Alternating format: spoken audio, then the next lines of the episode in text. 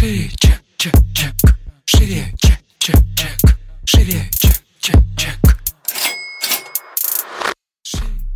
Всем привет! Это выпуск подкаста «Шире чек». Меня зовут Ира Подрез, и дважды в неделю вы слышите мой голос. В этом подкасте мы говорим про продажи, как перестать бояться, как повышать цены, как продавать дорого и побороть синдром самозванца. Ну и самое главное, к чему мы с вами идем, это системные продажи. Сегодня у нас с вами спецвыпуск, и гость этого спецвыпуска Аня Порохина, эксперт по сторис. Говорим сегодня о наболевшем. Как снимать, кому снимать, что снимать и как продавать через сторис. Аня, привет! Привет-привет! Чек, чек, чек. Шире, Для начала хочу коротко рассказать о том, почему Аня сегодня у нас выступает экспертом по сторис. А Мы с Аней знакомы довольно давно, и я за ее сторис все время наблюдаю, думаю, блин, как она снимает так интересно, так круто. У меня были проблемы со сторис, у меня были днищенские просто охваты, и мне уже хотелось выйти с этого дна хоть куда-нибудь. Вот, поэтому на одном из мастер-майндов Аня дала мне очень крутые советы. Я попыталась их применить сама, но не смогла. И тогда Аня просто в наглую написала, говорю, Аня, продай мне свою концу по сторис. Да-да-да, я, кстати, вот за неделю примерно до того, как ты мне написала, поняла, что я хочу развиваться в этой теме, хочу переквалифицироваться в эксперта по сторис. И когда ты мне написала с предложением о том, чтобы я тебе провела консультацию, я поняла, что кажется, что-то назревает, кажется, я не зря определилась с этой темой. Да, это было очень круто. Э, такая маленькая ремарка сразу, знаете, забегая вперед, скажу, что у меня охваты в сторис выросли тогда в 4 а сейчас уже в 6 раз. Ого. Вот, да, просто как бы... И оказалось, что сторис — это не сложно, не нудно, и вообще просто можно снимать очень круто, в кайф, и при этом охваты твои будут держаться. Супер. Ань, давай тогда сегодня заденем вообще тему экспертных сторис, да, потому что это то, что сейчас, наверное, действительно очень сильно болит, а, потому что сторис является одним из самых главных каналов продаж, да, по сути, мы ушли от постов, и мы сейчас работаем в сторис. А, на твой взгляд, вообще, а, кому следует их снимать? И, может быть, есть люди, которым не надо снимать сторис, и ты скажешь, им достаточно постов? Я считаю, что подтвержу твои слова, что сторис — это основной инструмент в Инстаграме на данное время. Это инструмент не только для продаж, но и для формирования личного бренда, для выстраивания контекста. В принципе, можно сказать, для достижения всех своих целей и запросов. По поводу того, кому стоит и не стоит снимать сторис, я считаю, что сторис стоит снимать всем, потому что вот даже сегодня э, у меня выкатилось обновление Инстаграм, что теперь сторис у меня не в одну строчку вот эта лента, а в две строчки. То есть Инстаграм нам прямым текстом говорит, что все внимание уходит в сторис. Ань, как ты думаешь, вот э, часто вообще людей пугают, что сторис надо снимать много, да, часто, и надо показывать вообще каждый свой шаг. Так ли это на самом деле? Или э, все-таки такое, знаешь, типа заезженная история, что надо снимать каждый свой шаг, как пять лет назад, когда Инстаграм только стартовал? Конечно же нет, хоть со стороны может и казаться, что блогерство — это жизнь на показ, и подписчики видят просто абсолютно каждый шаг блогера, но на самом деле это не так у любого блогера остается часть жизни, которая, так сказать, за кадром, и это нормально. Как бы мы не хотели, чтобы нас воспринимали как живых людей, мы для подписчиков являемся героями, персонажами так называемого сериала своей жизни. Поэтому, как и у любого персонажа в любом сериале или фильме, есть э, жизнь, которую мы не знаем, которую нам не показывают. И точно так же происходит в Инстаграме. Поэтому каждый шаг снимать, конечно же, не надо. И как раз-таки понимание, что снимать, достается из ваших ценностей. Ну, кстати, это очень важный такой, мне кажется, момент, потому что я раньше об этом не задумывалась, и ты мне на консультации тогда сказала, что не нужно снимать все, да, нужно снимать только то, что доносит до, собственно, зрителя твои основные ценности. Вот для меня это был ступор, потому что я села тогда и честно попыталась выполнить то задание, которое ты мне дала, типа вытащить из себя ценности и смыслы, но мне это вызвало большое затруднение. Ты можешь привести пример для наших слушателей, какие ценности бывают? Может быть, это натолкнет их сразу на какие-то мысли, и они смогут это вытащить из себя. Ну, во-первых, важно понимать, что сторис должны быть отражением вас, вас как эксперта, вас как личности. А, вы должны показывать не просто, да, вот я покушал, вот я поел, вот я пошел в магазин, а ваши взгляды. Тут э, больше нужно задавать вопрос не что снимать, а зачем снимать. То есть ответить на вопрос, чтобы что. И когда вы раскапываете этот вопрос, чтобы что, в вашей голове появляется четкое понимание, кто ты и что ты несешь. И как раз-таки отсюда приходит понимание, что и когда снимать. Вот зациклилась вот эта вся наша история. Отсюда как раз-таки возникает вопрос, а как же раскопать вот этот вот вопрос, чтобы что, и на помощь нам приходит вытаскивание из себя ценностей и смыслов. На примере одна из моих важных ценностей — это самореализация. Мне важно донести людям, что любой может стать любым, главное — совершать какие-то действия и прислушиваться к себе. И этот посыл как раз-таки идет через весь мой контент, и это не мешает мне при этом реализовываться как эксперт по сторис. Не зря говорят, что связка личность плюс эксперт самая сильная, и я сейчас тоже в этом убеждаюсь на своем примере. Так вот, трансляция ценностей как раз-таки раскрывает эксперта как личность сильнее всего. Да, это, кстати, реально очень круто, потому что когда я внедрила себе в блог трансляцию ценностей, вот именно точечно, да, что для меня важно а, иметь возможность совместить семью и бизнес, я не хочу выбирать, да, для меня важно иметь возможность а, реализовываться в любых своих начинаниях. А люди мне начали писать э, в директ о том, что, о, у тебя такой интересный контент, мы так тебя стали узнавать, это так прикольно. И я такая, ёб твою мать. Кстати, типа... представляешь, даже мне в директ писали, что, Аня, после твоей консультации я не могу оторваться от сторис Иры, что что меня очень сильно удивило. Я, если честно, пересматриваю сама свои сторис, думаю, блин, офигеть, я такая крутая, я их так снимаю. Давай поговорим с тобой про ценности и продажи. Это довольно важно, на мой взгляд. Вот как ты считаешь, во-первых, как это может сочетаться и как это вообще влияет, когда ты доносишь ценности до потребителя? И, возможно, у тебя есть какие-то такие лайтовые примеры, которые можно привести, чтобы человек сразу понял, как трансляция ценностей влияет в итоге на результат в продажах. Ну, во-первых, чтобы понять, какой контент сформировать, исходя из ценностей, для начала нужно сесть и прописать, в принципе, свои ценности и свою иерархию. Потому что для каждого ведь она своя, то есть я не могу дать какую-то определенную единую формулу, вот снимайте вот это вот и все, потому что это будет тогда не индивидуально. Индивидуальность в блоге для того человека, для которого я это посоветую, потеряется. А, так вот, после того, как э, составили свою иерархию ценностей, важно выбрать ну, три, максимум четыре, которые вы готовы транслировать, потому что я, например, знаю по тебе, что ты, например, не готова раскрывать там какие-то грязные трусы своей личной жизни, вот, хотя семья для тебя в приоритете. У меня просто после 10 лет отношений уже нет никаких грязных трусов, у меня уже просто муж и очень все стабильно и спокойно, поэтому особо нечем поделиться. Так вот, после определения трех э, ценностей, которые там человек готов транслировать, нужно расписать, э, в чем чем это проявляется именно для тебя. Допустим, на моем примере одна из моих ценностей, которую я тоже точечно транслирую для того, чтобы сформировать цельный образ, это любовь к себе. Для меня это тренировки, выходные от сторис, терапия с психологом, но это конкретно для меня. Для другого человека это, допустим, будет путешествовать там раз в неделю обязательно куда-нибудь или вообще обмазаться маслами. То есть, опять же, возвращаемся к тому, что у каждого свое. По продажам, что важно сказать, что как бы это ни банально звучало, но люди покупают у людей, зная вас как личность, как эксперта, э, считывая на подсознании ваши ценности, которые вы несете, вы сближаетесь с аудиторией, и как раз-таки формируется контекст и личный бренд. Аудитория начинает вам доверять и охотнее покупать.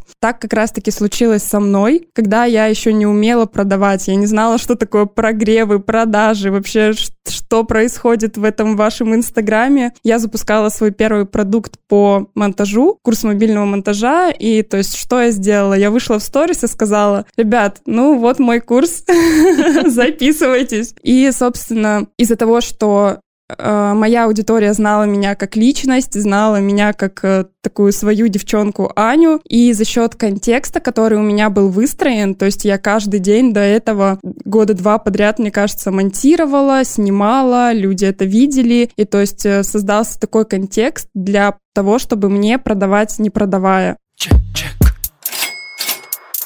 А, давай теперь поговорим, наверное, про самое интересное, про прогревы в сторис и продажи в сторис. Сейчас в Инстаграме есть условно, наверное, три таких самых популярных истории. А, первые ребята 24 на 7 просто наяривают и снимают реально, мне кажется, все подряд. А вторые придумывают какие-то супер хайповые истории о том, чтобы удерживать охваты. И третьи ребята такие, ребята поспокойнее, там мы системники, которые уходят от плясок сторис, но при этом удерживают определенный уровень да, продаж, а несмотря на то, что в сторис э, не появляются делают даже себе выходные выходные. Что, собственно, для многих это вообще какая-то дичь, типа, что, выходные от сторис? А, кстати, на некоторых курсах даже говорят, не смейте делать выходные от сторис, у вас упадут охваты, еще что-то. Но на моем примере, на твоем примере мы можем сказать, что это абсолютный миф. Охваты не падают, если вы знаете, как вовлекать и как взаимодействовать со своей аудиторией. Если вы, в принципе, в аудитории считываетесь как живой человек, а не а, как какой-то а, робот, да, который 24 на 7 снимает истории. И люди очень хорошо и с пониманием к этому относятся, что окей,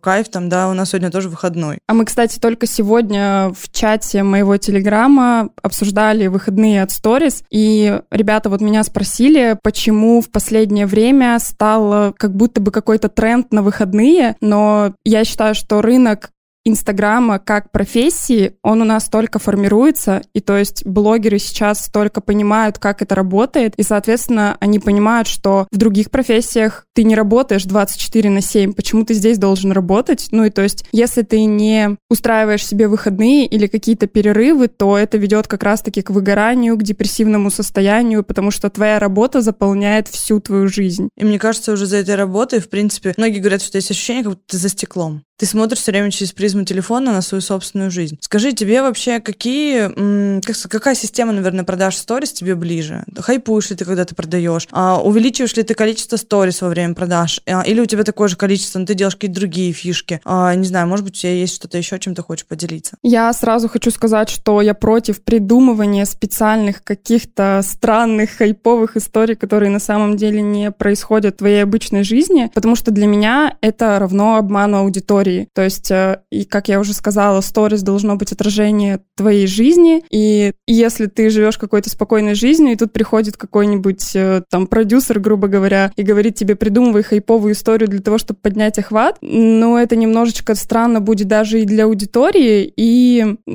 как по мне, это может привести потом к негативным последствиям потому что может потеряться доверие аудитории. Мне кажется, со стороны это смотрится как э, дешевый какой-то сериал, э, где все очень на поверхности. Понятно, мы так ржем над русским сериалом, мы ха-ха, не научились снимать. Вот мне кажется, в этой ситуации ребята снимают русский сериал, где за мной бегут, вот-вот, сейчас на меня нападут, ой-ой-ой, я уже в подъезде. согласна. Ну, то есть я не против того, чтобы во время продаж вводить какие-то интересные сюжетные линии, но, опять же, это должно происходить э, как что-то само собой разумеющееся. То есть, да, вот у тебя свадьба, и можно там сказать... Можно открыть продажу после свадьбы сразу ровно следом за этим. То есть это происходит в твоей жизни, а не так, что ты, ты такая, так, у меня тут через год будут продажи моего интенсива, устроим-ка свадьбу, Яш.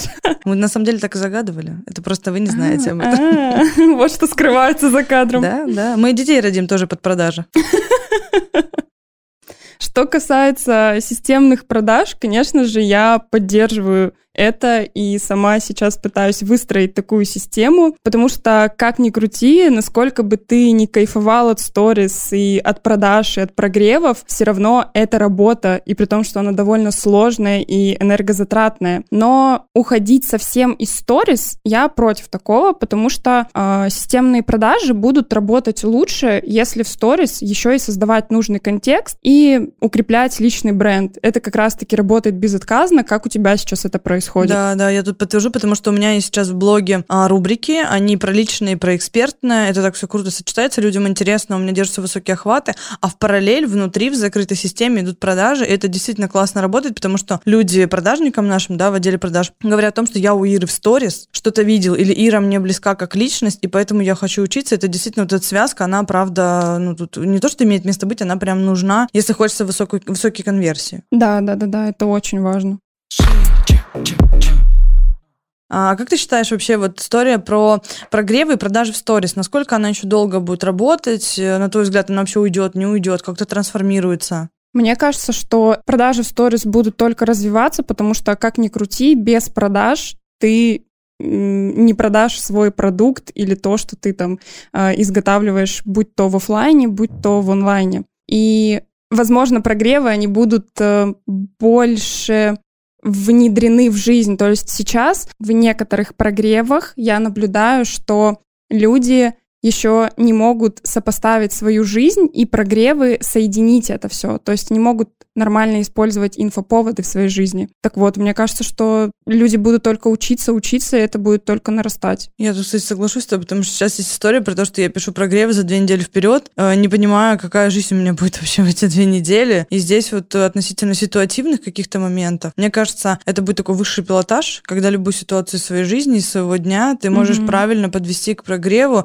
И мне кажется, это история про то, насколько твоя жизнь органична с твоим продуктом. Да, Потому да, что, да. по сути, мне иногда пишут в директ, типа, это прогрев какому-то продукту? Я говорю, меня нет такого продукта, это не прогрев. Просто, ну, это моя жизнь, она в контексте моего продукта по продажам. Поэтому люди ждут, что я что-то им продам. Кстати, очень интересно, что даже когда я рассказываю какую-то историю, будь то про носки или про еду, про кофе, люди пишут, так, это что, это к какому-то курсу?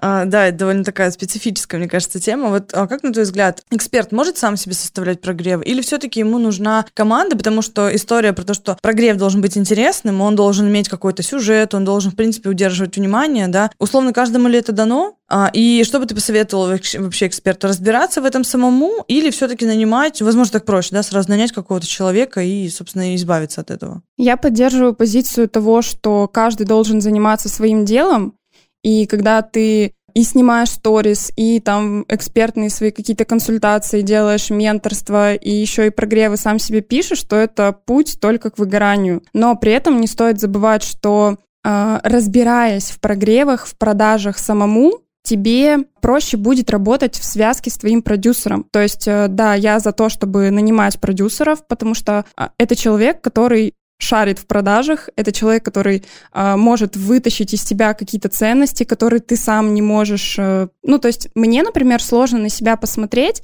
и там сказать, что да, я вот это еще могу сказать, или там я вот это еще могу продать. А продюсер из-за того, что это его сфера деятельности, он может вытащить все боли, он может прокатить по бо... подсказать, как тебе прокатить по боли, но при этом, если вы будете вот работать в этой связке, что и эксперт разбирается в продажах и понимает, как это лучше донести для своей аудитории, и есть э, продюсер, который вовлечен, опять же, в контент эксперта, то мне кажется, что эта связка будет работать ну, просто безотказно. Ну, вот здесь даже такая, ну, ремарка, да, в качестве предохранителя. Многие представляют, что они возьмут продюсера, и сейчас он резко за них все будет делать. Я буду консультировать, а он там за меня все запишет, я потом приду, и какие-то сторисы у меня уже будут готовы. Вот тут, на мой взгляд, э, появляется как раз-таки не самая эффективная история, потому что, по сути, вот ту связку, которую ты писала, это такой идеальный вариант, и продюсеров на рынке, которые вовлечены в экспертный контент, э, и которые понимают, да, вот прям всю эту линию жизни условного эксперта, их очень мало. А в основном связка получается хромая, потому что эксперт рассчитывает скинуть ответственность на продюсера или еще на кого-то, и потому что сторис всех напрягают, да, типа, потому что мне, мне неудобно, я кому-то хочу это отдать. Соответственно, здесь надо тоже сразу э, думать о том, что это не про то, что вы скинули с себя ответственность, это про то, что и продюсер, и вы вовлечены в это, а, и с вас просто какую-то часть, условно, обязательств снимают, но не вовлеченность. То есть вовлеченность, она все равно остается на очень высоком уровне, а, к примеру, монтаж, да, там наложение музыки или какие-то там э, очередность смыслов, да, определенных. Вот здесь, да, продюсер, он как бы помогает, направляет э, и что-то подсказывает. Но мне кажется, это такое довольно... Эм, как сказать, плотный симбиоз должен быть, чтобы это сработало. Потому да, что, а да, иначе да. это когда, типа, я тут, значит, своим занимаюсь, а вы, пожалуйста, мне продайте все в блоге, а я приду, буду всех уже просто учить. Ну, вот. такое перекладывание ответственности, мне кажется, может выйти боком. Да, поэтому просто э, есть еще история, когда, типа, сейчас продают прогревы на заказ. Я напишу вам на две недели прогревы.